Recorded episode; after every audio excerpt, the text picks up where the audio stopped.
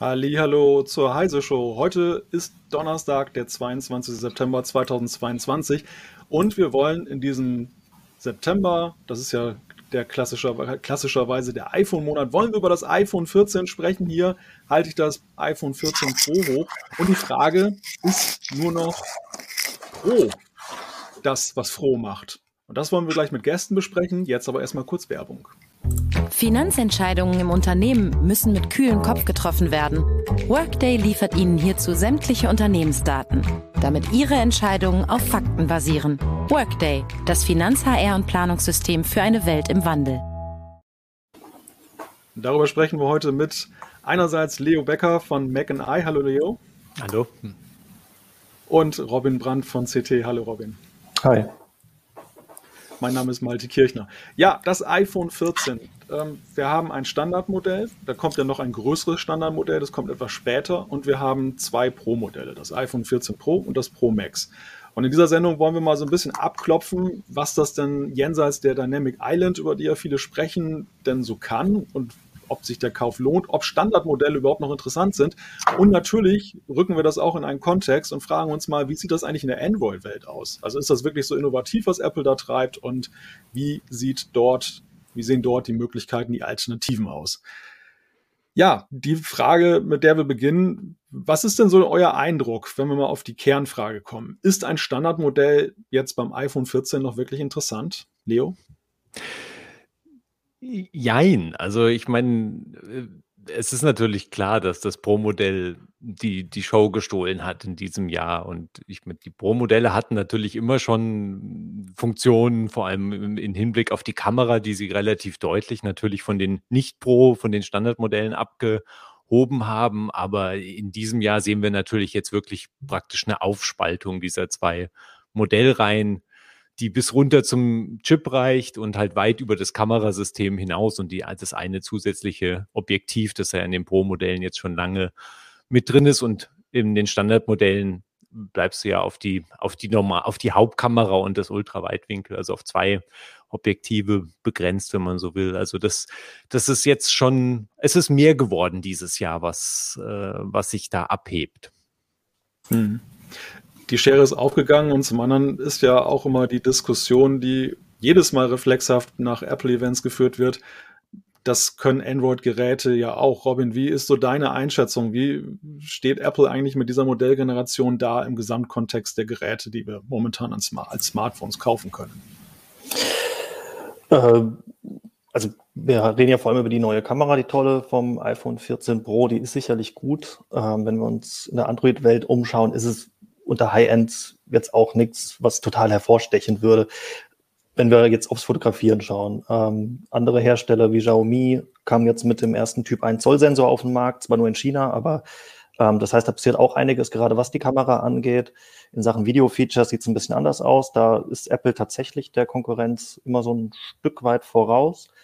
Ähm, Hardware, das SoC ist diesmal gar nicht so viel schneller geworden als die Vorgängergeneration, wenn wir A16 und A15 vergleichen. Das heißt, da kann ich mir vorstellen, wenn jetzt Qualcomm mit dem 8 Gen 2 rauskommt, der ja im November, so hört man in den ersten Geräten schon äh, sein soll, also ungewöhnlich früh, ähm, kann das durchaus sein, dass da sogar Android so ein gewisses Maß die Lücke schließen. Hm. Übrigens kurz noch an der Stelle seid darauf hingewiesen, natürlich freuen wir uns auch über eure Fragen aus dem Chat. Also wenn ihr Fragen zum Verlauf der Sendung habt zu den iPhones, nur zu. Dann schauen wir, dass wir die entsprechend aufnehmen. Ja, ich würde sagen, wir klopfen mal so ein bisschen jetzt die einzelnen Punkte ab, die wir jetzt bei dem, beim iPhone 14 sehen und schauen mal, jetzt auch im Vergleich zum Standardmodell, wie sich das dann darstellt. Der erste Punkt ist natürlich ja immer die Größe. Wir haben zwei Größen in diesem Jahr, sowohl beim Standard als auch beim Pro-Modell. Das eine ist 6,1 und das andere 6,7 Zoll. Das kleine iPhone 13 Mini ist ja nicht fortgesetzt worden. Und es stellt sich so ein bisschen die Frage, bei den Größen ist Apple da vielleicht ein bisschen zu zimperlich? Also andere Hersteller gehen ja noch auf ein größeres Format. Ist, ist das, oder ist das der Sweet Spot nach wie vor, was, was Apple da äh, herstellt? Leo? Ja, es scheint zumindest eine relativ breite Käufergruppe zu bedienen. Also ich, ich muss sagen, ich, mir sind beide Modelle eigentlich schon, ich finde sie schon weit oben an der, an der Größenskala. Also gerade das Pro Max ist, also ein dezentes, dezentes, kompaktes Smartphone ist das nicht mehr. Und zusätzlich zu der normalen Größe kommt halt jetzt auch das Kamerasystem hinzu, was halt immer weiter und weiter sich auch aus dem Gerät hinaus äh, hinaus bewegt hinten praktisch. Also die, äh, die Kamera, es gab ja, als Apple damals so die erste Kamera hatte, die winzig klein aus dem Gehäuse rausgeschaut hat, da gab es ein Riesendrama und eine Riesendiskussion darum, wie weit jetzt dieses die, das Objektiv rausragt. Und das war halt ein Fingernagel ungefähr. Und jetzt haben wir dieses Dreifach-Kamerasystem, was halt wirklich ernsthaft hinten raussteht, bis zu einem gewissen Grad. Und was du natürlich mit einer Hülle kaschieren kannst. Und wahrscheinlich werden natürlich auch viele diese Geräte in, die, in eine Hülle packen am Schluss, aber es sind einfach große Geräte und ich meine, vielleicht liegt es auch daran, dass ich persönlich jetzt halt in den, in den letzten äh, zwei Jahren ein Mini genutzt habe, aber für mich ist es sehr schwer zu verstehen, wie ich im Alltag also ein 6,7 Zoll Gerät in meiner Hosentasche und äh, überall durch die Gegend befördern soll. Also es ist, ist mir relativ unklar. Ich weiß nicht, ich habe gesehen, dass ja im, im Android-Bereich gibt es ja auch immer wieder Bestrebungen, dass Leute sich wünschen und sagen, warum baut eigentlich niemand wirklich ein kleines Gerät? Ähm, ich weiß nicht, also vielleicht ist wirklich die Gruppe zu klein der Leute, die sich, die immer noch ein kompaktes Smartphone wollen. Und deshalb hat es vielleicht auch Apple aufgegeben mit diesem Formfaktor. Das scheint schon so zu sein. Also wir kriegen den Wunsch auch immer wieder auch von Lesern genannt, äh, warum gibt es eigentlich keine kleinen High-End-Geräte? Mhm. Es gibt so ein, zwei, die es immer wieder versuchen. Sony hat, die hatten ja immer so eine Kompaktserie, die nennen jetzt ihre neuen Fünfer-Serie auch kompakt, aber wirklich kompakt ist die nicht. Die ist länger als 15 Zentimeter. Asus hat ein relativ kleines Smartphone im Angebot, ähm, aber das ist auch deutlich größer als das iPhone Mini war. Und ansonsten scheint das schon so ein Sweet Spot zu sein, diese 6,7 Zoll. Also wenn wir die High-End-Geräte äh, mit Android anschauen, die haben fast alle 6,7 Zoll Display-Diagonalen. Ich glaube, das S22 Ultra ist dann 6,8. Das merkt man dann auch nicht mehr. Und wenn es wirklich größer sein soll, dann gibt es halt die Foldables. Aber viel kleiner sind die ganzen High-Ends, also die wirklichen Top-Modelle, auch in der Android-Welt nicht. Hm. Hm. Ja, so, dann, dann regelt das vielleicht der Markt auch einfach selbst. Also, wenn Leute halt die kleinen Geräte nicht kaufen, dann ist es vielleicht wirklich, zumindest für die, für die richtig großen Hersteller ist die Nische dann vielleicht einfach zu klein. Jetzt kann man mal abwarten, was halt Apple ist ja jetzt diesmal mit dem Plus-Modell genau in diesen Zwischen, äh, in dieses Zwischensegment jetzt reingequetscht oder reingeprescht. Also statt dem Mini halt ein, ein großes, aber nicht Pro-Modell auf den Markt zu bringen, was eben dann auch das große Display bietet, aber äh, ohne den Pro-Aufpreis, wenn man will, und ohne das Pro-Kamerasystem. Und äh, für äh, es ist auch deutlich leichter, das Plus. Also wir, wir hatten das Plus ja noch nicht im Test, das kommt ja erst im Oktober hinterher, aber zum, vom Datenblatt her ist es deutlich leichter als halt das Pro Max, was mit 200, über 240 Gramm, also schon ein ernsthafter Brocken ist. Und äh, das Plus liegt so bei plus minus 200 Gramm. Also Apple schummelt normalerweise bei seinen äh, Gewichtsangaben nicht. Insofern nehme ich das mal für bare Münze, dass das so viel, so viel wiegt. Und man sieht auch beim normalen Pro zum normalen 14er schon, dass da ja ein entsprechender Gewichtsunterschied ist durch die unterschiedlichen Gehäusematerialien äh, und natürlich auch das Kamerasystem. Also das sind, ähm, es ist interessant zu sehen, wie sich das jetzt, wie sich das am Schluss verkaufen wird, wenn man da zumindest halt Einschätzungen dann glauben kann, die es da irgendwann geben wird.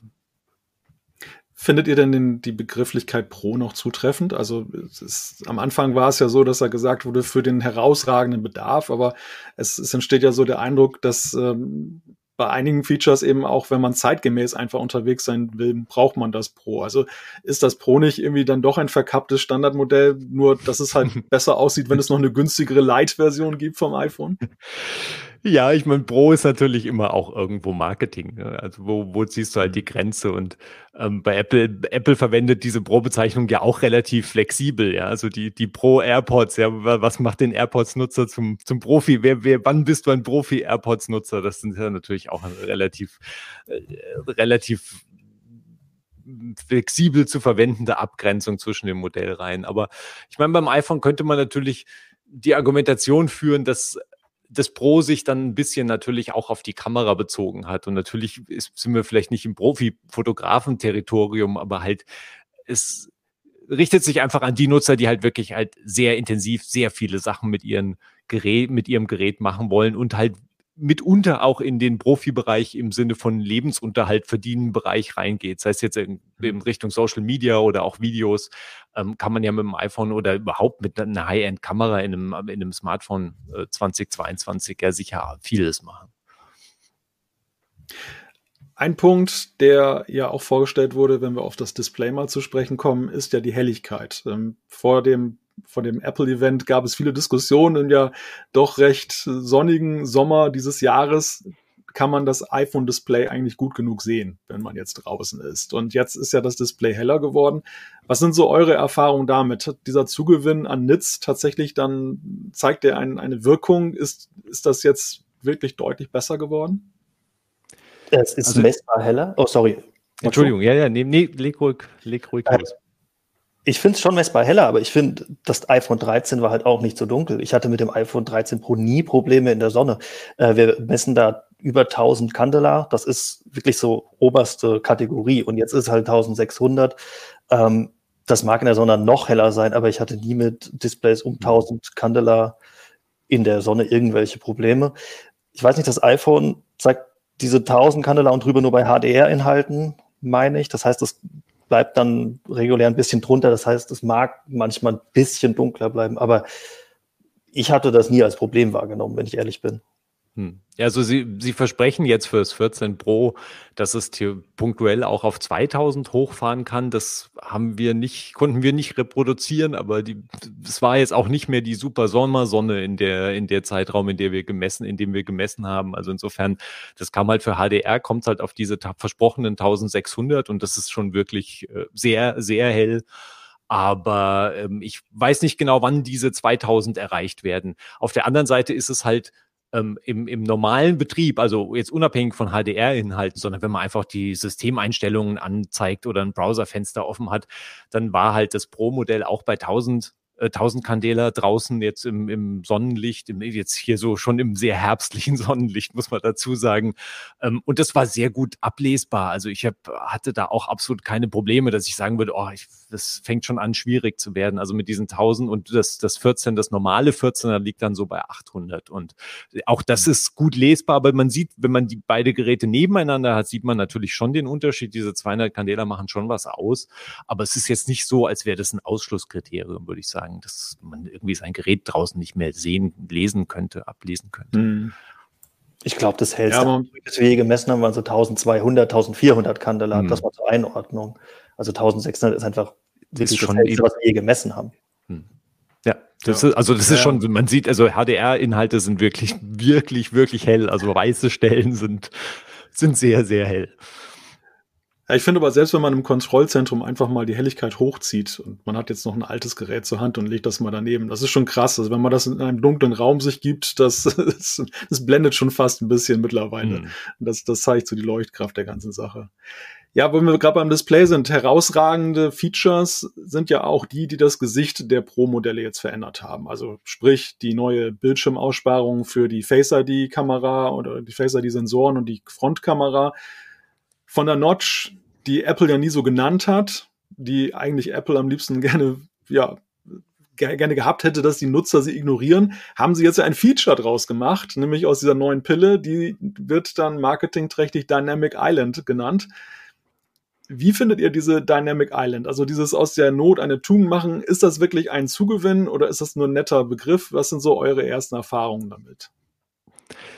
Ja, ich meine, der Name ist natürlich wild, aber es ist, ist natürlich trickreich, das zu so einem auffälligen Element zu machen. Und zwar so auffällig äh, im Kontext des Betriebssystems, aber auch auffällig vom Namen her. Also es ist, Apple hat da jetzt jede mögliche Aufmerksamkeit draufgelegt und diese, das Dynamic Island zieht halt auch auf dem iPhone ziemlich konstant Aufmerksamkeit auf sich, weil je nachdem, was halt in dem System passiert, hast du ja erstmals praktisch eine zusätzliche Statusleiste, die dich über Hintergrundaktivitäten, hauptsächlich im Moment ist es halt Audio und vielleicht ein Anruf, der reinkommt, äh, aktiviert. Ich meine, Anrufe wurden natürlich vorher auch schon angezeigt oder signalisiert in der App, aber es ist halt jetzt eine zentrale Stelle, um solche Statusinformationen unterzubringen und halt eben diese Hintergrundinformationen zum Beispiel zur Audiowiedergabe zu liefern. Ähm, was iOS, also finde ich schon spürbar erweitert. Das ist einfach ein Element, der in iOS bis jetzt so ein bisschen gefehlt hat. Also ich, natürlich kam über das Kontrollzentrum und auch über den Sperrbildschirm kann man natürlich auf seine Medienwiedergabe schon immer zugreifen, aber das direkt im System zu haben, hat, hat einen eigenen Reiz. Auf der anderen Seite, man kann es halt auch nicht abschalten im Moment, was ich nicht ganz verstehe, muss ich sagen, weil ich meine, erstens gibt's immer Anwender, die gerne keine bewegten Elemente auf ihrem Display haben, die zusätzlich äh, halt im Blickfeld sind, kann ja auch irritieren oder kann auch äh, kann ja auch Übelkeit auslösen, weißt du, also es sind sehr viele verschiedene Möglichkeiten, wie, wie Leute im Alltagseinsatz darauf reagieren. Und deshalb erstaunt es mich, erstaunt's mich. Ich vermute, dass Apple dann Schalter früher oder später nachliefern wird, um das entsprechend äh, die Bewegung da rauszunehmen und die Animationen rauszunehmen, die allerdings auch sehr schick sind, muss man sagen. Also es ist natürlich, äh, ist dann sicher auch so ein, so ein Hin und Her, aber eine Option sollte es auf jeden Fall geben, um, um das Ganze auszuschalten. Die fehlt im Moment noch. Robin, wie siehst du das jetzt mit Blick darauf, dass das auch für Entwickler geöffnet wird? Das ist ja so der nächste Schritt, der ja auf der einen Seite Hoffnung weckt, dass man sagt, mit den Live-Activities gibt es auch die Möglichkeit, auch in Richtung Dynamic Island da was zu machen. Aber auf der anderen Seite ist so mein Eindruck, Apple hat ja diesen zur Verfügung stehenden Raum jetzt für sich eigentlich schon ganz gut in Anspruch genommen und ich weiß jetzt im Moment noch nicht so richtig, wie da noch Apps dazwischen passen, beziehungsweise ob das dann nicht zu wimmelig wird da oben. Wie, das wie siehst du dieses spannend, weil wenn ich richtig informiert bin, können ja auch nur zwei Elemente angezeigt werden zu einer Zeit. Also wenn dann noch ja. alle äh, Apps von Drittentwicklern mit drum streiten, wird das wirklich spannend. Wie lösen sie das, ähm, dass das da noch irgendwo integriert ist? Aber ansonsten finde ich es auch vor allem spannend, was Leo sagte, ähm, dass Apple es geschafft hat, diesen eigentlich offensichtlichen Nachteil dieses riesengroßen Lochs im Display jetzt als Vorteil zu verkaufen. Ähm, diese ganzen Animationen hätte man natürlich auch ohne Loch hingekriegt, ähm, das immer da ist. Aber ja, sie haben es umgedeutet, dass das jetzt was Positives ist, dieses Loch da im Display mhm. zu haben. Das schon, haben sie clever gemacht. Ja, wir hatten ja gesehen im, im Android-Markt, weil ich war, war das wahrscheinlich auch ein Samsung-Gerät oder Robin, du kannst dich vielleicht noch dran erinnern, dass da auch halt zum Beispiel die, die Kameraaussparungen, die halt unter dem Display dann einfach ein kleines Loch für die Kamera drin hatten, dass die zumindest mal in irgendwelche Hintergründe eingebaut wurden und es dann halt irgendein Auge von einem Roboter oder sowas war. Also genau, dass das du das zu spielendes Element als spielend in, in das System integriert hast, aber ohne natürlich Zusatzanzeigefunktionen, aber zumindest als, als, als Integration natürlich auch eine ganz nette Sache. Genau, da hatte Google, glaube ich, ganz nette Hintergründe beim Pixel 4 also. oder so war das. Oder 5, weiß ich nicht mehr genau, welches das war. Ähm, ansonsten, gut, die Android-Geräte haben es ein bisschen einfacher. Sie haben halt nicht diese aufwendige Face-ID da drin, die sie verstecken müssen. Die Ansätze, die Kamera und das Display zu transportieren, gab es ja auch schon. Da gehen die Android-Entwickler, habe ich das Gefühl, wieder so ein Stück weit weg von. Ähm, mhm. Da hat man sich wohl arrangiert fürs Erste, dass einfach so ein kleiner Notch dann halt irgendwo im Eck ist. Stört auch nicht so sehr. Hm. Ja, also die Live-Aktivitäten, die jetzt kommen, dann noch kommen sollen mit iOS 16.1 ja voraussichtlich, werden natürlich diese, werden das Dynamic Island erst, also da muss es sich erst richtig unter Beweis stellen und, und natürlich seinen Mehrwert zeigen. Und da werden wir natürlich auch sehen, das hängt natürlich dann auch stark davon ab, was Apps und Dienste halt auch wirklich an sinnvollen oder halt unsinnigen Informationen dafür anbieten. Also das wissen wir ja noch nicht. Ich meine, bis jetzt haben wir die Standardbeispiele, Sportereignisse und Lieferdienst kommt in zwei Minuten oder das, das Taxi kommt in zwei Minuten. Die Geschichten wurden ja jetzt schon durchgereicht. Aber wenn du natürlich irgendwie zig Millionen Entwickler da drauf wirfst, die vielleicht eigene Ideen und Konzepte haben, ähm, sehen wir vielleicht danach natürlich noch schönere Sachen. Und wir hatten ja jetzt auch schon einen Reddit-Client, der halt einfach so eine kleine schlafende Katze über das Dynamic Island gelegt hat. Ich meine, ist albern und ist natürlich nicht systemweit verfügbar, aber es ist so ein nettes kleines Element jetzt gewesen. Also man sieht, dass Entwickler mit dieser neuen Funktion anfangen zu spielen. Und das ist eigentlich ja. immer ein gutes Zeichen. Und da hoffe ich, dass wir auch schöne Sachen dann sehen werden, die dabei rausfallen. So ein kleines Notch-Tamagotchi sozusagen. Genau. Wie, wie seht ihr das denn? Das ist ja nun tatsächlich eine der größten Designänderungen, die wir jetzt gesehen haben beim iPhone. Ich möchte fast sagen, seit dem iPhone 10, als ja Face ID eingeführt wurde. Wird sich das jetzt auf das Pro, auf die Pro-Linie reduzieren oder sehen wir, um dann mal das Standardmodell wieder mit ins Spiel zu nehmen, dass dann, wie es ja gerade so gemutmaßt wird, im nächsten Jahr dann auch beim iPhone 15? Hm. Ja, es wird äh, spannend zu sehen sein, wie Apple, was da Apples Konzept ist. Also ich würde hoffen, dass wir das in der kompletten Produktreihe sehen im nächsten Jahr. Man könnte ja auch hoffen, dass das einfach aufs iPad kommt und auch wenn es da praktisch technisch keinen Sinn hat als Statuselement, vielleicht trotzdem natürlich eine interessante Option ist. Also die könnte man natürlich auch anders umsetzen. Also die müsste ja kein dauerhaft schwarzes, schwarzes, pillenförmige Aussparung im Display sein, aber du, dieses Element, dass du halt eine zusätzliche, zusätzlich Kontextinformationen in deinem Betriebssystem, während du Apps nutzt, äh, halt bekommst, sind jetzt natürlich für iOS äh, etwas, was ich mir ungern wegdenken würde aus dem Alltag. Und deshalb hoffe ich schon, dass das auf mindestens auf die anderen, auf alle iPhones kommt und eventuell dann auch vielleicht doch auch auf iPads. Hm. Wir haben zum Display eine Frage, die finde ich ganz spannend, nämlich die, ob die weißen Stellen im, in HDR jetzt tatsächlich wirklich weiß sind. Kann man, kann man das beantworten? Robin, weißt du da irgendwie, ich meine, also wir messen das so beim HDR, dass wir rein weiße JPEGs mit schwarzen mischen, damit es so hell wie möglich wird. Ja. Ähm, so kitzeln wir die maximale Helligkeit raus. Ähm, ja. Das mit dem Reinweise, ich weiß nicht, ob das auf True Tone abstellt, ähm, dass dann ja das Weiß immer ein bisschen verändert, je nach Umgebungslicht. Äh, das bleibt natürlich nach wie vor aktiviert, das kann man natürlich abstellen, wenn einem das wichtig ist. Ja, die Frage ist ja, was ist ja auch der Maßstab wäre für dieses reine Weiß, ne? Also ja. womit müsste man das denn abgleichen? Das äh, ist natürlich ja erstmal die Methode, Methodikfrage, die dann auch ja im Raum steht. Ja. Machen wir mal weiter. Ähm, wir haben das Display jetzt so ein bisschen berührt. Jetzt gehen wir mal ins Innere. Wir haben ja im iPhone 14, und das ist ja ganz spannend, im Standardmodell das erste Mal ein Vorjahreschip, der da eingebaut wird. Da, da steckt erneut der A15 drin. In der Pro-Linie sind wir auf den A16 gegangen. Die Frage, die sich nun zuerst stellt, ist, macht das eigentlich für den Nutzer einen großen Unterschied oder ist das eigentlich nur ja, er hat das einen psychologischen, eine so eine psychologische Wirkung, dass man halt denkt, hm, das ist irgendwie moderner, das Pro. Ja, das wird wahrscheinlich mitschwingen. Ich weiß nicht, wie viele Leute sich wirklich über den Chip in ihrem iPhone unterm Strich Gedanken machen, aber ähm, es ist natürlich klar, dass das äh, dass das auf dem, auf dem Datenblatt komisch wirkt, weil du halt einen Chip halt vom Vorjahr drin hast.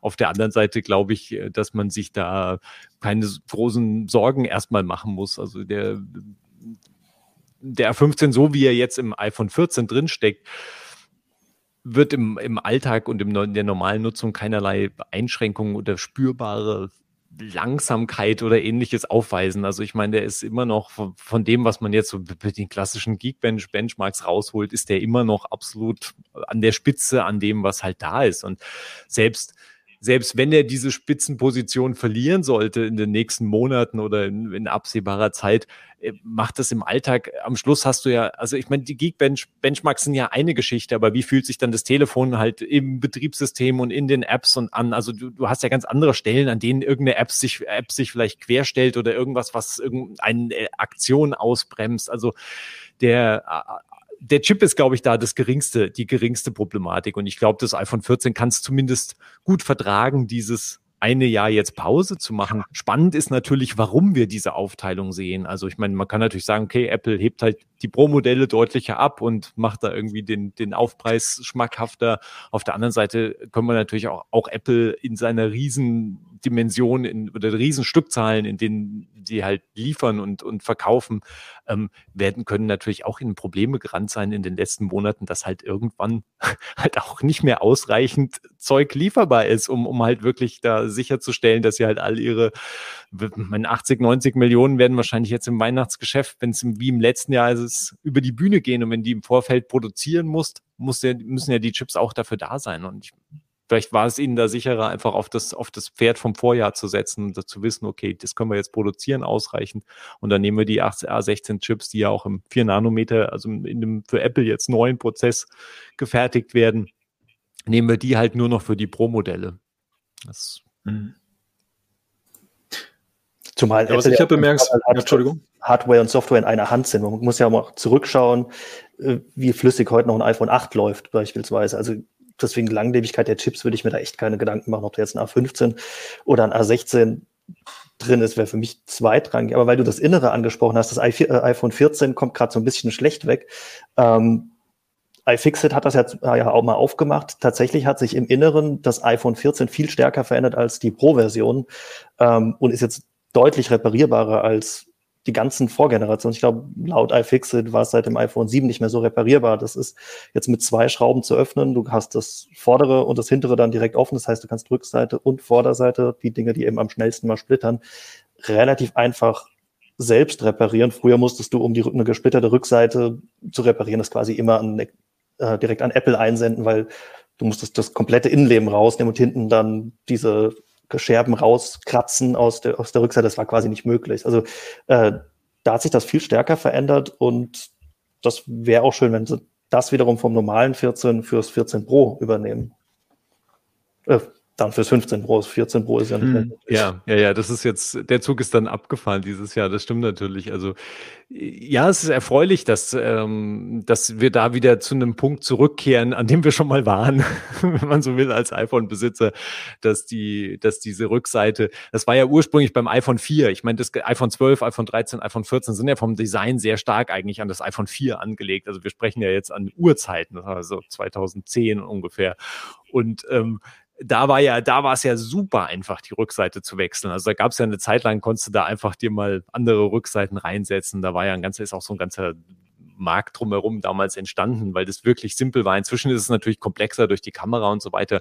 Und es ist ja sowieso komplex, weil Apple natürlich die Reparatur bis zu einem gewissen Grad sowieso immer noch vernagelt. Also Teile müssen ja praktisch angemeldet werden, wenn du das wieder zusammenbaust. Also oder du kannst es natürlich auch ohne sie anzumelden zusammenbauen, aber dann kann es halt sein, dass iOS dir einen Warnhinweis sagt. Ich weiß nicht, was bei der Rückseite, dann steht, hey, diese Rückseite ist keine Original Apple Rückseite oder was auch immer sie dann einblenden werden. Also es ist so, aber unterm Strich ist es schon so, dass jetzt auch natürlich die Reparatur ähm, in Anführungszeichen billiger geworden ist. Also die kostet halt immer noch, wenn du zu Apple gehst, für die für eine geschrottete Rückseite legst halt immer noch ungefähr 200 Euro auf den Tisch. Also billig ist was anderes, aber sie kostet halt nicht mehr irgendwie 380, 400 Euro, was halt beim iPhone 13 noch der Fall war. Und die Rückseite, da sie natürlich auch aus Glas ist, ist durchaus ein Element, was ja, also ich meine, Leute haben ja die Sachen meistens in der Hülle, da bist du mit der Rückseite vielleicht relativ gut äh, geschützt, aber geht natürlich auch kaputt. Aber ich finde diesen Aspekt mit der Reparierbarkeit einen sehr guten und sehr wichtigen, denn äh, das ist ja in der Tat eine sehr interessante Entdeckung gewesen, die da hochgekommen ist. Und es stellt sich ja auch die Frage, ob das nicht auch etwas beschreibt, was Apple mit dem iPhone 14 so vorhat. Also, dass sie vielleicht auch sagen, das ist einfach auch ein Telefon, das eine längere Laufzeit hat, was halt äh, länger in Betrieb bleibt, während das Pro wahrscheinlich auch schneller mal abgestoßen wird wieder, weil die Leute sagen, jetzt will ich wieder das Neueste unbedingt haben und äh, das, das Gute ist mir nicht mehr gut genug. Ich glaube, das kann auch so ein gewisser Vorgriff sein auf die Sachen, die in der EU passieren, gerade in der Gesetzgebung. Ähm, es ist ja relativ klar, dass die EU von den Herstellern einfordern wird, dass die Geräte reparierbarer werden sollen, beziehungsweise auch höherwertige Komponenten verwendet werden. Sprich, der Akku muss nach einer gewissen Zeit noch eine gewisse Restkapazität übrig haben. Ähm, ich glaube, dass, dass die Hersteller schon sehr genau verfolgen, was da gerade passiert, weil die EU ist jetzt auch nicht der kleinste Markt. Und das mag schon ein Vorgriff sein, dass sie eben dann in 2024, 25 das Innenleben nicht komplett umschmeißen müssen, sondern schon ein bisschen in gewisser Weise vorbereitet sind auf das, was da kommt. Rechnen ihr damit, dass nächstes Jahr dann auch USB-C kommt? Also das ist ja auch ein, ein Punkt, der ja durch die EU vorgegeben wird. Oder wird Apple dann nochmal irgendwie einen kleinen Trick finden mit einem Dongle-Adapter?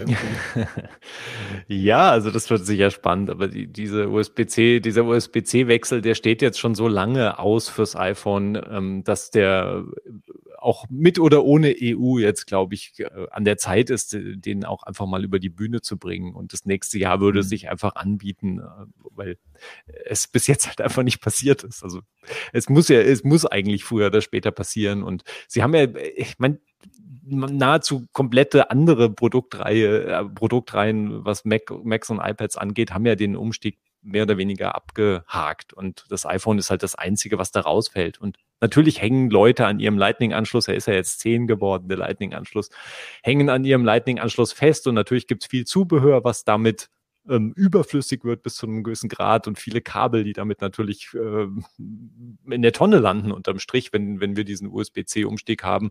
Aber ähm, ich glaube, es ist klar, dass Lightning auch an seine Grenze gestoßen ist. Und Apple hat auch gar kein, in den letzten Jahren ja auch nicht wirklich Ambitionen gezeigt, Lightning spezifisch weiterzuentwickeln. Also was jetzt irgendwie den Datendurchsatz angeht und so weiter, hängen wir da ja auf einem sehr alten Niveau äh, stecken auf einem sehr alten Niveau fest mit Lightning. Und das ist, äh, da muss jetzt irgendwie mal nach vorne weitergehen. Sprechen wir über die Kamera. Das ist ja immer ein ganz wichtiges Feature für viele beim Kauf eines Smartphones und da sehen wir ja nun auch große Veränderungen, gerade bei den Pro-Modellen, aber beim Standardmodell verspricht Apple ja auch bessere Lowlight-Fähigkeiten. Betrachten wir erstmal das Standardmodell.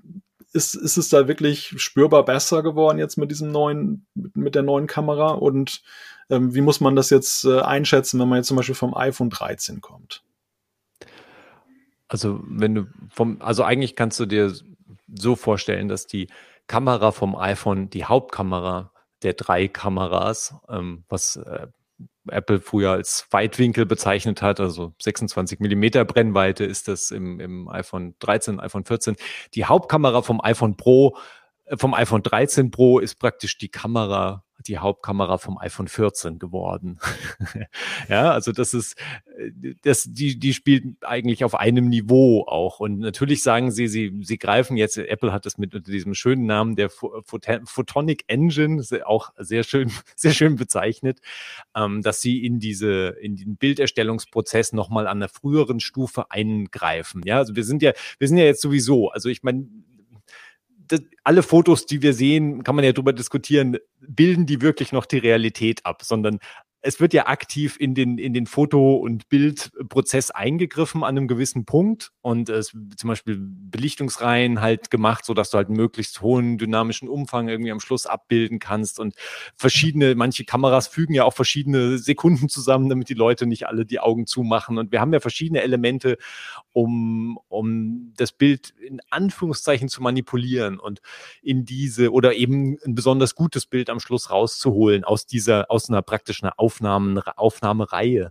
Und äh, da greift, soll jetzt diese Photonic Engine halt an einem früheren Punkt eingreifen, so dass sie noch letztlich mit den Rohdaten oder früheren Zeitpunkt mit den mit Rohdaten des Chips noch arbeitet und nicht schon mit einem komprimierten Format, komprimierten Aufnahmen und damit äh, mehr aufbewahren kann. Also ich muss sagen, also beim iPhone 14 äh, und im Vergleich zum iPhone 13 äh, fällt es mir, also bei Sonnenlicht würde ich sagen, äh, also wer da Unterschiede er erkennt, dann äh, Hut ab, weil da ist, glaube ich, nicht viel an Unterschieden zu erkennen. Und ja, irgendwo bei, wenn es wirklich sehr, sehr schummrig wird, wirst du vielleicht ein, ein, ein Hauchquäntchen finden, was dir das iPhone 14 noch rausholt. Aber da würde ich, also wer sich da plötzlich erwartet, also wundersame, eine gerade vom 13er zum 14er, es ist ja diese, die, der, der Vergleich mit dem Vorgänger liegt natürlich auf der Hand, aber er ist natürlich auch ein schwieriger, weil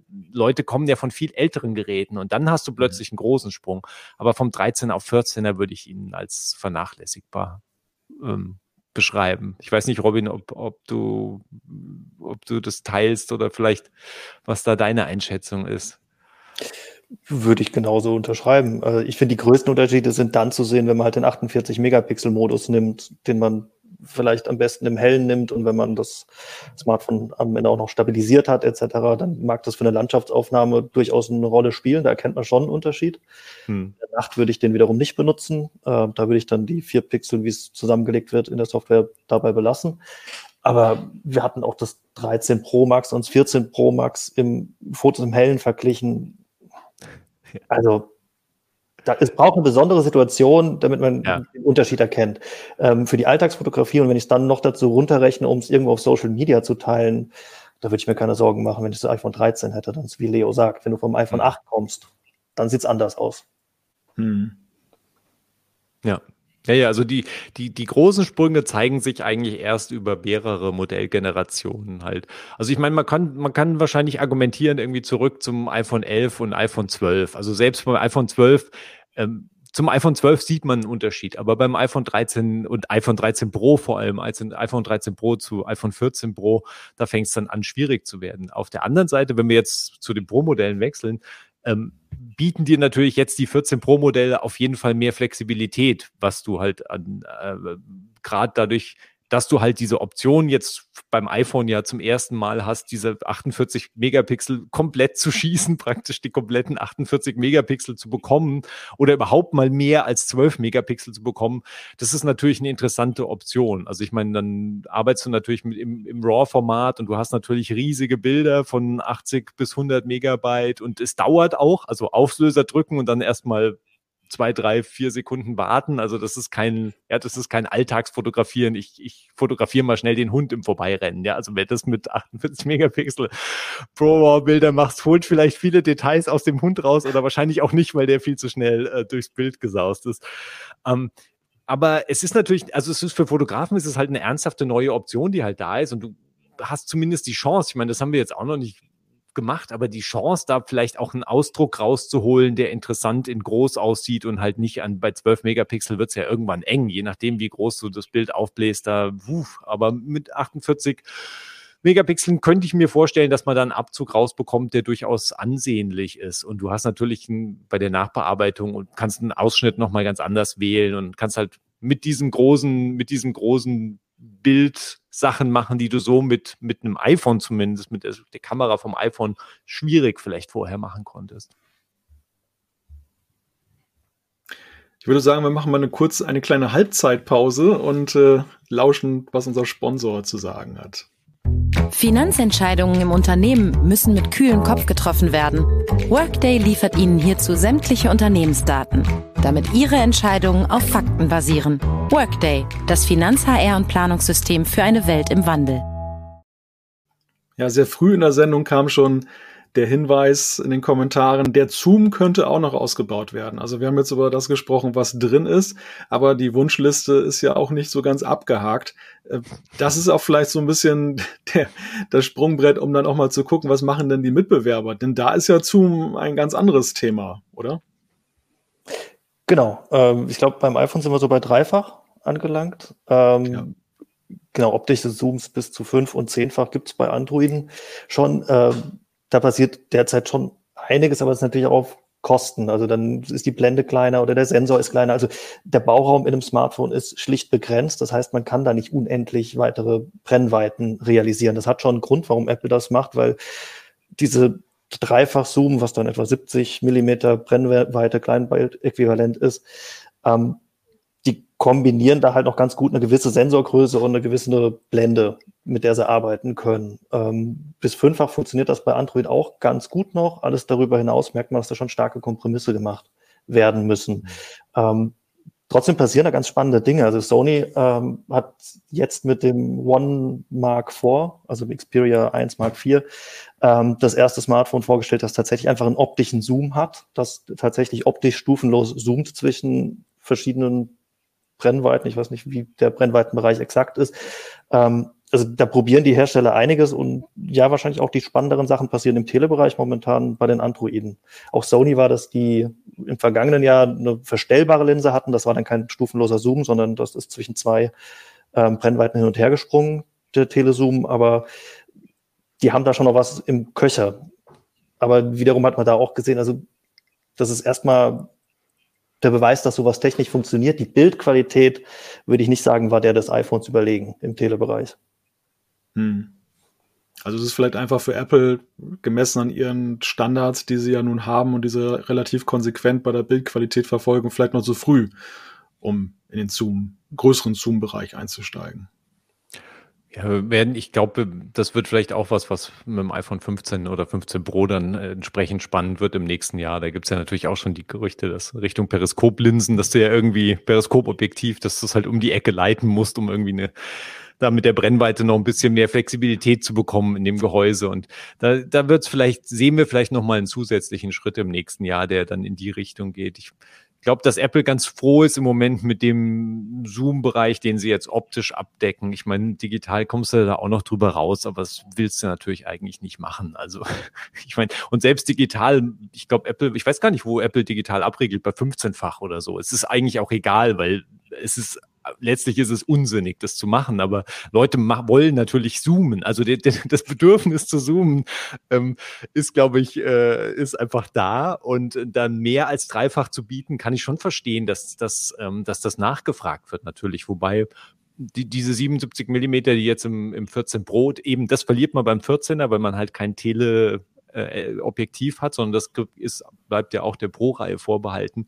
Aber die, mit den 77 Millimetern kann man schon einiges anstellen. Also der vom, vom Ultraweitwinkel bis dann zum 77 Millimeter Tele hast du einen ziemlich großen Bereich, der abgedeckt ist. Und Apple hat ja die jetzt endlich, was, was mich persönlich sehr froh gemacht hat, die, diese, die, die 2X-Variante zurückgebracht, die ja letztlich so dem 50 Millimeter Kleinbild-Äquivalent, also so der Klassiker unter den Objektiven entspricht, einfach weil es ist einfach, sieht einfach gut aus. Und sie benutzen da, benutzen sie einfach die, die mittleren, ja praktisch die mittleren 12 Megapixel des, des 48 Megapixel Sensors und machen dir da dann letztlich einfach mit diesen dann zwar etwas kleineren Pixeln, aber ähm, also sie sind halt nicht zusammengelegt, also sie benutzen eben nicht die kompletten 48 Megapixel, sondern nur den, diesen 12 Megapixel Ausschnitt, aber du kriegst halt ein richtiges, äh, hast halt ein, äh, eigentlich ein äh, unmodifiziertes 12 Megapixel Bild von diesem 2X, was halt gefehlt hat jetzt der iPhone-Reihe in den letzten zwei Jahren zumindest. Und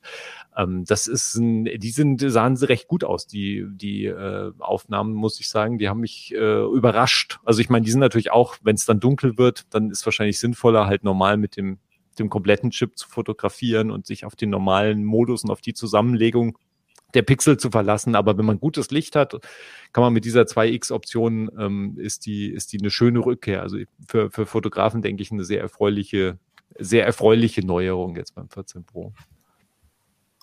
Wir blicken ja mal so sehr stark auf die rückwärtigen Kameras. Da spielt ja auch so hauptsächlich die Musik, aber bei der Frontkamera hat sich ja diesmal, zumindest in der Aussage Apples, ja auch was getan mit der Autofokus-Funktion. Dazu vielleicht mal die Frage, zum einen, habt ihr da einen spürbaren Unterschied bemerkt und zum anderen, wie halten das dann eigentlich die Hersteller bei Android? Die Selfie-Kamera ist ja so ein Thema, was ja gerade mit Blick jetzt auf Social Media, TikTok, Snapchat und so weiter ja nicht zu unterschätzen ist. Also viele fotografieren mittlerweile oder filmen mehr sich selbst als eben anderes.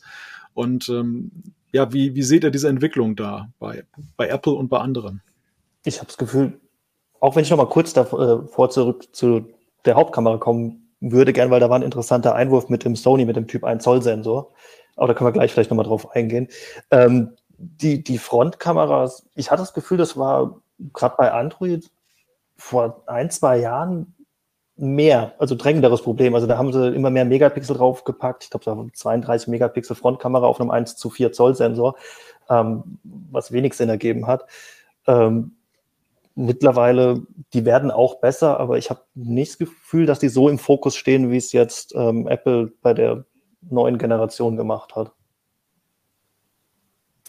Ja, also ich meine, ich, ich bin jetzt nie groß in Situationen gerannt, dass, dass, die, äh, dass die Schärfe jetzt beim, bei der Frontkamera ein Problem gewesen wäre, aber durch den Autofokus ähm, gibt es natürlich die Option, dass zum Beispiel das, das Selfie halt einfach sich ein bisschen besser vom Hintergrund abhebt, weil du halt so eine vielleicht so eine leichte Hintergrundunschärfe hinbekommst, die vorher vorher hat ja die Frontkamera praktisch die, die, den kompletten möglichst großen Bereich einfach scharf gestellt, so dass du halt von, von vorn, soweit halt das Objektiv irgendwie gereicht hat, was halt vorne drin ist von der Kamera und ähm, dass du halt praktisch ein komplett scharfes Bild hattest und jetzt natürlich das ein bisschen abzuheben, macht sicher Selfies unterm, Schlu unterm Strich wahrscheinlich attraktiver als vorher, weil du einfach, äh, weil du es halt trennst. Ähm, ansonsten bin ich gespannt, wie sie das weitertreiben, ähm, wie, da, wie da die Aufteilung ist. Ähm, das äh, Apple war da ja auch ein bisschen zögerlich. Also da gab es ja, glaube ich, auch, ich weiß, ich denke, dass meine Erinnerung war das auch das Pixel, was zum Beispiel erstmal so ein bisschen auch auf mehr Ultraweitwinkel im Selfie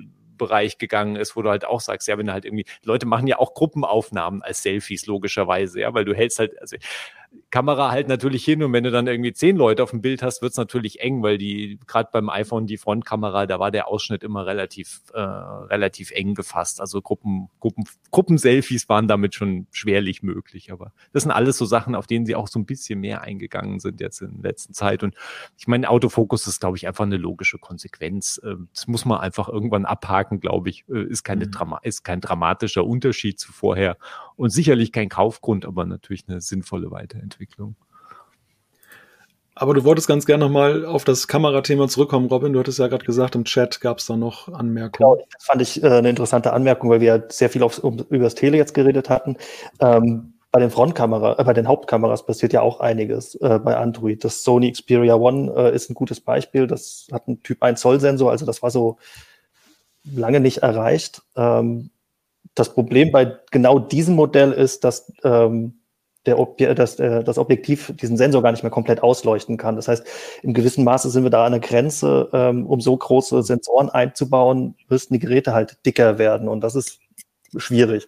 Äh, offensichtlich. Ähm, das heißt, das ist so dieser Typ 1 Zoll Sensor könnte so die natürliche Grenze sein für Smartphones, wenn die so flach bleiben sollen und zeitgleich nicht mit ausfahrbaren Objektiven etc. arbeiten äh, sollen. Ähm, Xiaomi hat jetzt aber nur in China ein Smartphone auf den Markt gebracht.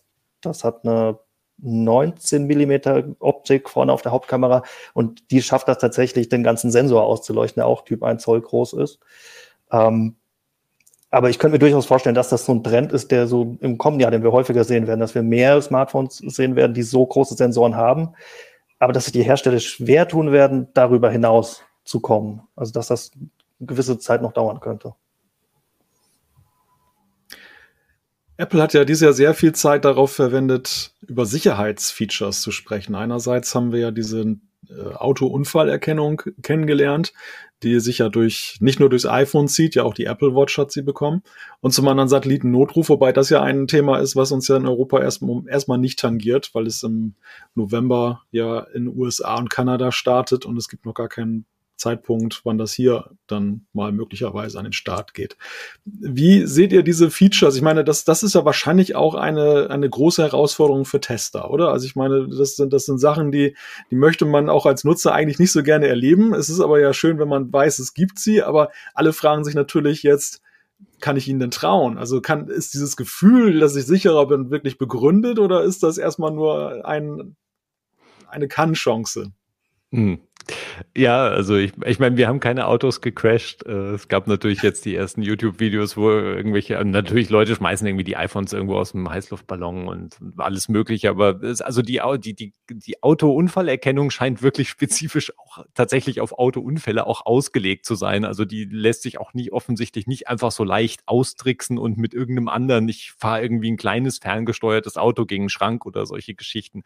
Äh, das reicht nicht aus. Also, aber wir haben gesehen, dass sie zumindest auf diesen paar ersten Videos, die durchgereicht wurden, wo Leute irgendwie auf dem Feld ein Auto in irgendeinen Schrottautos äh, crashen haben lassen, ferngesteuert wohlgemerkt dass da ähm, es zumindest angesprungen ist. Also und auch offensichtlich, äh, ich habe zumindest von einem, einem äh, schon gehört, der einfach einen kleinen Blechschaden hatte und da hat das hat sein neues iPhone äh, 14 Pro auch ist auch angesprungen äh, darauf. Also ähm, ich habe keinen großen Anlass zu bezweifeln, dass das funktionieren wird.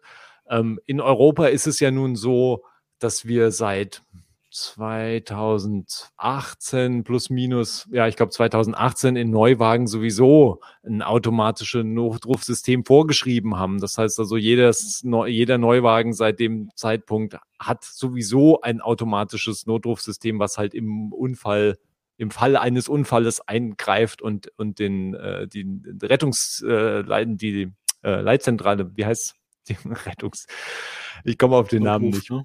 Den, ja, die ähm, den Rettungsdienst halt rufen kann und mhm. informieren kann und auch, auch, auch mit Weiterleitung von Standort und diesen ganzen Elementen, die ja das iPhone natürlich auch kann. Das iPhone hat ja zusätzlich noch diese schönen Sachen drin, dass wenn man die, seine Notfallkontakte hinterlegt hat, dass das zum Beispiel eben auch eigen, also die eigenen persönliche Notfallkontakte halt informieren kann, auch mit Standortübermittlung und so weiter.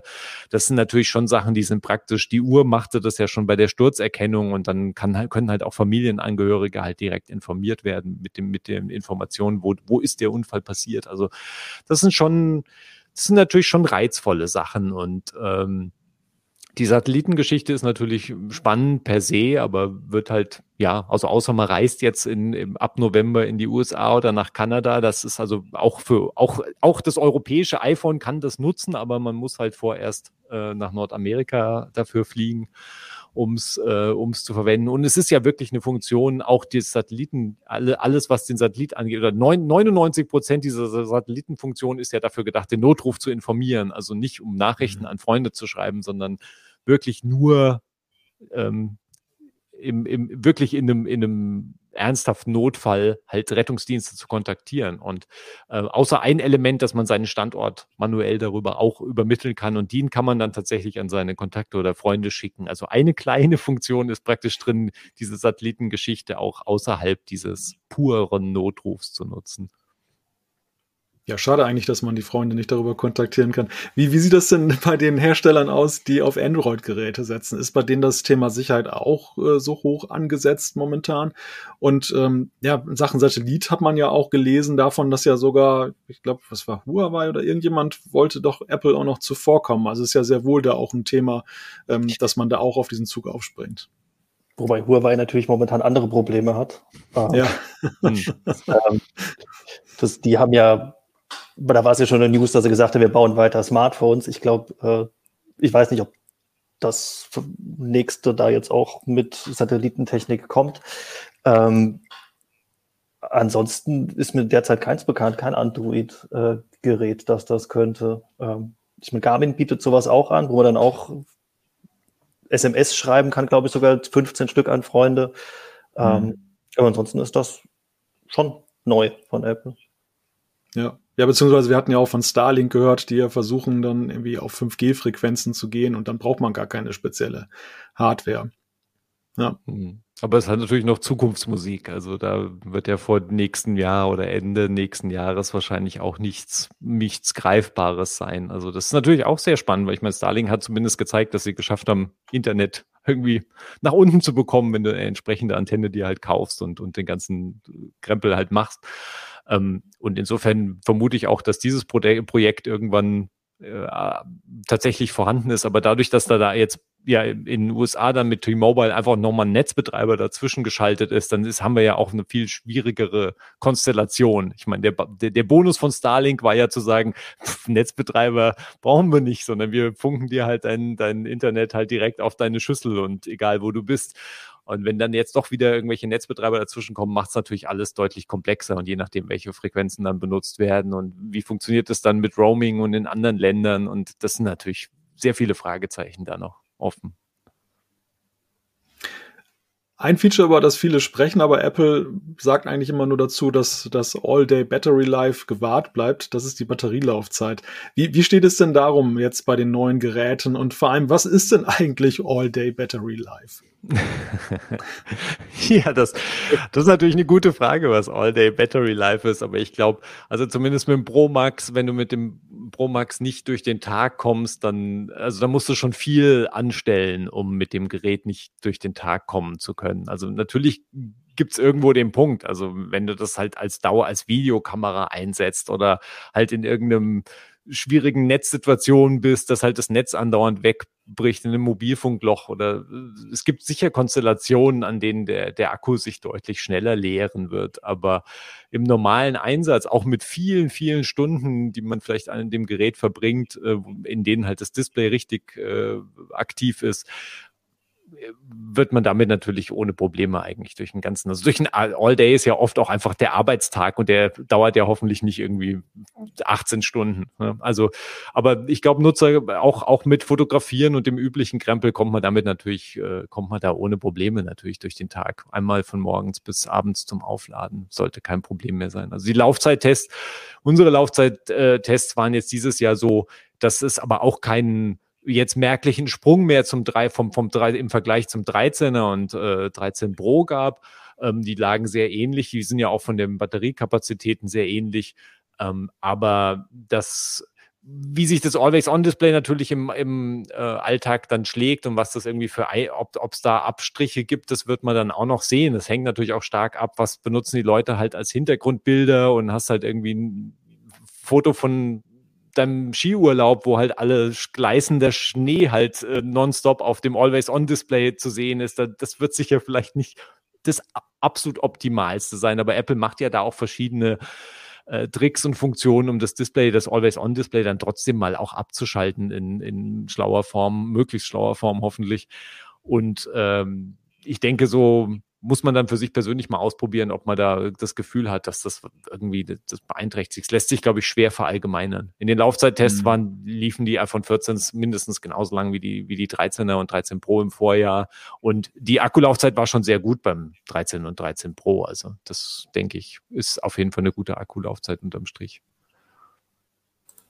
Ich glaube, wir sprechen da ja von 26 Stunden Dauerlauf im Video oder sowas. Also man muss sich schon anstrengen, die im Alltag ja. herzukriegen. Ähm, das ist auch so, wenn du wir mit Androiden vergleichen, das ist da auch schon unter den besseren. Es gibt ein, zwei, die dann mit 5000 Milliampere-Stunden Akkus noch mhm. ein bisschen länger laufen, aber wie gesagt, also auch mit viel telefonieren, Videos schauen, da, also ich kriege ein iPhone 13 Pro nicht leer am Tag mit normaler Benutzung. Ja. Genau, aber, aber es ist nicht so, dass es viel besser geworden wäre. Also das iPhone 14, mhm. das ist mal ein bisschen besser, mal ein bisschen schlechter. Ich glaube, die Generation davor war tatsächlich ein größerer Sprung mit den Laufzeiten. Mhm. Diesmal nicht so. Also wegen ja. Akkulaufzeit brauchen wir nicht das Neuere kaufen. Ja. Ja, ja, es war so, dass, dass das 11er hatte ein ziemlich gutes Akkuniveau erreicht und dann haben sie, ist beim 12er ist es so, so ein Tick eingeknickt und beim 13 haben sie es wieder rausgeholt und jetzt sind wir auf diesem, auf diesem Level sind wir jetzt praktisch verblieben und ähm, ich denke auch, dass das auch zumindest jetzt für, für den Alltag, für die normale Verwendung ohne Probleme, also durch den Tag so oder so reicht. Und dann, ich meine, viele, also ich habe inzwischen den Eindruck, dass äh, also viele Nutzer auch gar nicht mehr so in diese Akkuproblematik reinrutschen. Ich meine, du lädst zwischendurch im Auto, lädst vielleicht mal ein Stück oder lädst am Schreibtisch einen, Tick und, und legst mal irgendwo auf ein Ladepad oder wenn wer es irgendwie effizienter will, halt hängt es ans Kabel und ähm, dann sind die Geräte halt meistens auch einsatzbereit und bleiben, bleiben voll. Und selbst wenn du es den ganzen Tag unterwegs rumschleppst, eigentlich auch kein Problem. Im Chat kam vorhin die Frage, was wäre denn das ähnlichste Smartphone aus der Android-Welt zum iPhone 14 Pro? Kann man da so einen Vergleich ziehen? Ich würde sagen, das Pixel 6 Pro. Also das, dann hast du auch die reine, reine Lehre sozusagen. Du hast Software und Hardware aus einer Hand. Du hast nicht ganz so lange Updates, auch wenn Apple keine Angaben dazu macht, wissen wir ja, sechs, sieben, fast acht Jahre kannst du mit rechnen. Ähm, Google sagt fünf Jahre mittlerweile. Auch das ist ein Vorgriff wahrscheinlich auf die Pflicht, die die EU ohnehin den Herstellern auferlegen wird. Ähm, aber es ist trotzdem nicht normal bis heute. Ähm, die einzigen, die ähnlich lange Updates liefern für ihre High-End-Geräte, sind Samsung, äh, die das Android sehr verbasteln und Fairphone, was kein High-End-Gerät ist. Deswegen würde ich sagen, auch was Kamera-Performance angeht, ähm, ist das Pixel auf jeden Fall auf einem ähnlichen Level. SoC, der Tensor-Chip, äh, der jetzt im Pixel 6 Pro ist, der ist messbar langsamer. Ähm, da kann ich mir schon vorstellen, dass der in vier, fünf Jahren früher an seine Grenzen kommen wird als aktuelle iPhones. Aber ansonsten ist das schon ein sehr vergleichbares Gerät. Hm. Das Thema Preis wurde ja viel diskutiert, weil ja diese neue Modellgeneration noch mit Preiserhöhungen daherkommt, wobei sich das ja nicht auf das iPhone 14 reduziert, sondern ja Apple generell seine Preise gerade anpasst und ja maßgeblich wohl auch wegen Wechselkursänderungen oder Schwankungen da den Rechnung trägt. Trotzdem mal so die Frage, wie steht denn Apple da eigentlich da so im Vergleich zu den Herstellern von Android-Geräten? Also heben die auch gerade so spürbar die Preise an oder bewegt sich Apple da jetzt noch an noch höheren Preisniveau? Kann man, kann man das so auf einen Nenner bringen? Die sind alle zu teuer. Ähm, also sowohl Android als auch ähm, Apple finde ich. Also 2000 Euro für ein, für ein Smartphone. Ähm, bei Apple ist der, der, die Speicher, also je größer der Speicher wird, desto teurer wird es. Ich glaube, die Sprünge, die man für mehr Speicher ausgeben muss, an mehr Geld ist, sind schon enorm. Das sehe ich so in der Android-Welt nicht. Ähm, wir mhm. hatten auch Geräte, die 2000 Euro und mehr kosten. Alles sind, sind das dann eher die Foldables. Also das Foldable 4, das kostet jetzt ebenfalls mit einem Terabyte Speicher, ich glaube auch knapp über 2000 Euro. Aber ansonsten ist das, das ist schon extrem teuer, also die iPhones. Klar, man kann mhm. sagen, ähm, die kriegen länger Updates. Ähm, vermutlich hast du das vielleicht ein, zwei Jahre länger, vielleicht relativiert sich so, aber das ist schon wirklich oberste, oberste Preisklasse und ganz, ganz wenige Android-Smartphones kommen da in ähnliche Regionen. Ja, ja, ja, also definitiv. Ich meine, du hast beim iPhone bis jetzt immer eine relativ gute Preisstabilität auch nach, nach längerer Zeit gehabt. Also der Wiederverkauf ist oft sehr, sehr einfach. Es gibt sehr viele iPhone-Abnehmer praktisch für, für Geräte, die irgendwie ein, zwei, drei Jahre alt sind. Also sowohl im privaten Bereich natürlich, aber auch ein Berg an Händlern, die es, die es sofort nehmen und dann nochmal neu aufbereitet verkaufen. Also dieser Zweitmarkt für iPhones ist ein riesiger Markt und dadurch, dass halt die Geräte eben so lange auch oder relativ lange ja mit Software versorgt werden. Wir haben ja jetzt erst wieder einen Sprung, einen Schnitt gehabt mit, mit iOS 16, dass ein paar jetzt iPhone 7 vor allem rausgefallen sind. Aber trotzdem, Apple liefert ja zumindest vereinzelt auch noch Sicherheitsupdates für, für ältere Hardware nach. Also es ist so ein bisschen sie, sie, sie, sie versprechen nur nichts, was diese Software-Updates angibt. Es gibt keine, keine klare Aussage, wie lang welche Generationen unterstützt werden. Bis jetzt haben sie es halt irgendwie so mitgezogen. Bis hin ja zurück zum iPhone 6, das auch noch jetzt letztens gerade nochmal ein Update für eine schwere Lücke bekommen hat. Mal sehen, wie das nach vorne weitergeht. Also das, ja, aber das muss man sich selbst schön rechnen, wie man will, den Preis. Also teuer, teuer ist es so oder so. Und der, die, die, die auf, äh, die Euro-Umrechnung und der neue Euro-Preis ist natürlich einfach, die sind ja, also das iPhone 14 ist 100 Euro teurer geworden als jetzt einfach im Vorjahr und das Pro-Modell ja sogar 150 Euro. Also das ist, und der, die Differenz ist ja jetzt auch, also 300 Euro ist praktisch der Aufpreis, um vom 14er aufs 14 Pro zu wechseln in der Basisstufe das ist schon viel Geld. Also ich meine, da muss man sich halt überlegen, ob diese, ob die Kamera und dann halt Always On Display und Dynamic Island halt, ob das wirklich unterm Strich einem 300 Euro wert sind.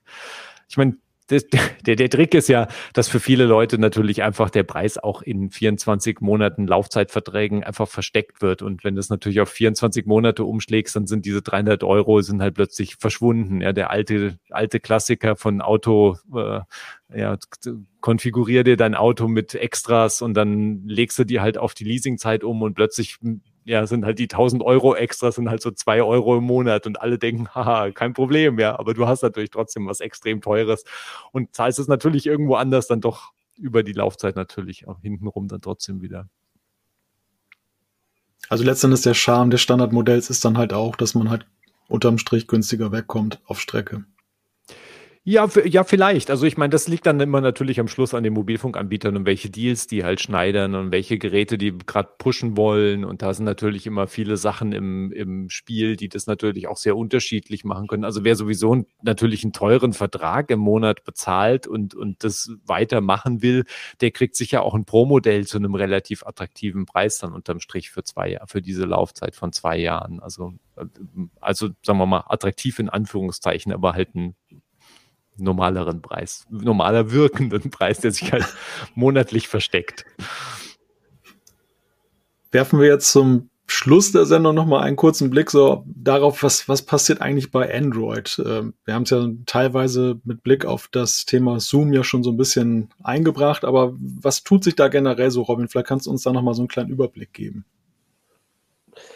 Ja, ist ja schon zwischendurch immer wieder eingeflochten. Äh, ja, genau, also Kameras tut sich was in dem Spielraum, wo noch was möglich ist. Ähm, wir sehen auch da viel längere Laufzeiten, ähm, größere, vor allem schnellere Ladezeiten. Das ist eine Sache, die man bei Apple noch nicht so sieht. Ähm, wir haben Geräte, die mit 150 Watt mittlerweile laden, was ja auch absurd ist und in weniger als 15 Minuten von 0 auf 100 vollgeladen sind. Das ist so, eine, also dieses Schnellladen und auch auf mehrere Akkus verteilt dann laden. Das ist generell so eine Sache, die man bei Apple noch nicht so sieht, die mehr und mehr Einzug jetzt hält, einhält bei Android-Geräten. Ähm, 5G ist zwar nichts per se Neues mehr, es wird aber jetzt auch fast Standard in den Einstiegsgeräten bei Android. Also wenn wir jetzt nur nicht nur auf High-End schauen, ähm, wenn ich mittlerweile bei den 200 Euro Geräten schaue oder mir da eins kaufen will, selbst da kann ich 5G-Geräte finden und sollte das eigentlich auch bei einem Neugerät mittlerweile auch bei Android voraussetzen. Ähm, so ein bisschen was tut sich bei den Updates. Also die Hersteller machen häufiger mittlerweile Angaben dazu. Sie machen, je günstiger es wird, desto trauriger sieht das Thema aus. Aber man hat Chancen, dass man so auch für ein günstiges Gerät zumindest so drei Jahre Updates mittlerweile kriegt. Das ist für Android schon okay, ähm, auch wenn es nicht viel ist. Und da tut sich was. Und wie gesagt, ich glaube, ansonsten werden viele, werden sie zur Innovation gezwungen durch die EU. Ähm, die da kommen werden, ähm, die, ich glaube, die mit Übergangsfristen wird es dann wahrscheinlich erst 2024 soweit sein, zu Ende 2024 soweit sein, dass dann tatsächlich hieße das auch 100 Euro Smartphones, fünf Jahre Updates kriegen müssen. Und das wird dann spannend zu beobachten, wie gehen die Hersteller damit um. Ähm, sagt dann ein Hersteller wie Xiaomi, da, da, da kriegen wir unsere Margen nicht mehr und wir bedienen den Markt einfach nicht mehr. Ähm, weil das ist, das ist schon enorm. Also momentan macht Xiaomi selbst bei 500 Euro Smartphones. Wir haben letzt Poco irgendwas getestet, F4 GT und haben keine Angabe erhalten, wie lange das Updates erhält. Also da kann man sich ja vorstellen, wie, wie gerne sie ihre 100 Euro Geräte ähm, updaten mhm. wollen. Ich glaube, das ist ein ganz spannendes Thema, was in den nächsten ein, zwei Jahren doch noch einiges durcheinander wirbeln wird, vor allem im Einstiegsmarkt bei den Smartphones. Zumindest da ist Apple ja schon auf Nummer sicher gegangen mit dem sehr hohen Einstiegspreis. Genau, das wiederum ist mit den Updates, das Apple dann nicht so sehr. Ich glaube, gut, sie müssen dann ja. vielleicht Angaben machen, aber in ihrer Update-Politik müssen sie nichts verändern. Ja, ich danke euch für eure Einschätzungen zum Thema iPhone 14, aber eben auch der sehr spannend ja auch der Blick darüber hinaus. Wer noch nicht genug bekommen hat, es gibt ja dann auch noch mehr in den Heften, nehme ich mal an. Ne? Also CT und Mac, Mac and I. Mac and I natürlich ja auf jeden Fall, denke ich mal, wird wahrscheinlich sehr dominantes Thema sein, jetzt das letzte Apple-Event. Also darauf sei dann hier verwiesen, auch auf den Heise Plus-Artikel, den es ja schon gibt, mit dem Test des iPhone 14 und iPhone 14 Pro, auch sehr lesenswert. Ja, und dann bleibt mir nur dann noch Danke zu sagen, auch natürlich dem Chat. Ihr habt euch wieder gut eingebracht in die Sendung. Wir hören und sehen uns gerne nächste Woche wieder bei der nächsten heiße Show. Bis dann. Tschüss. Tschüss. Ciao.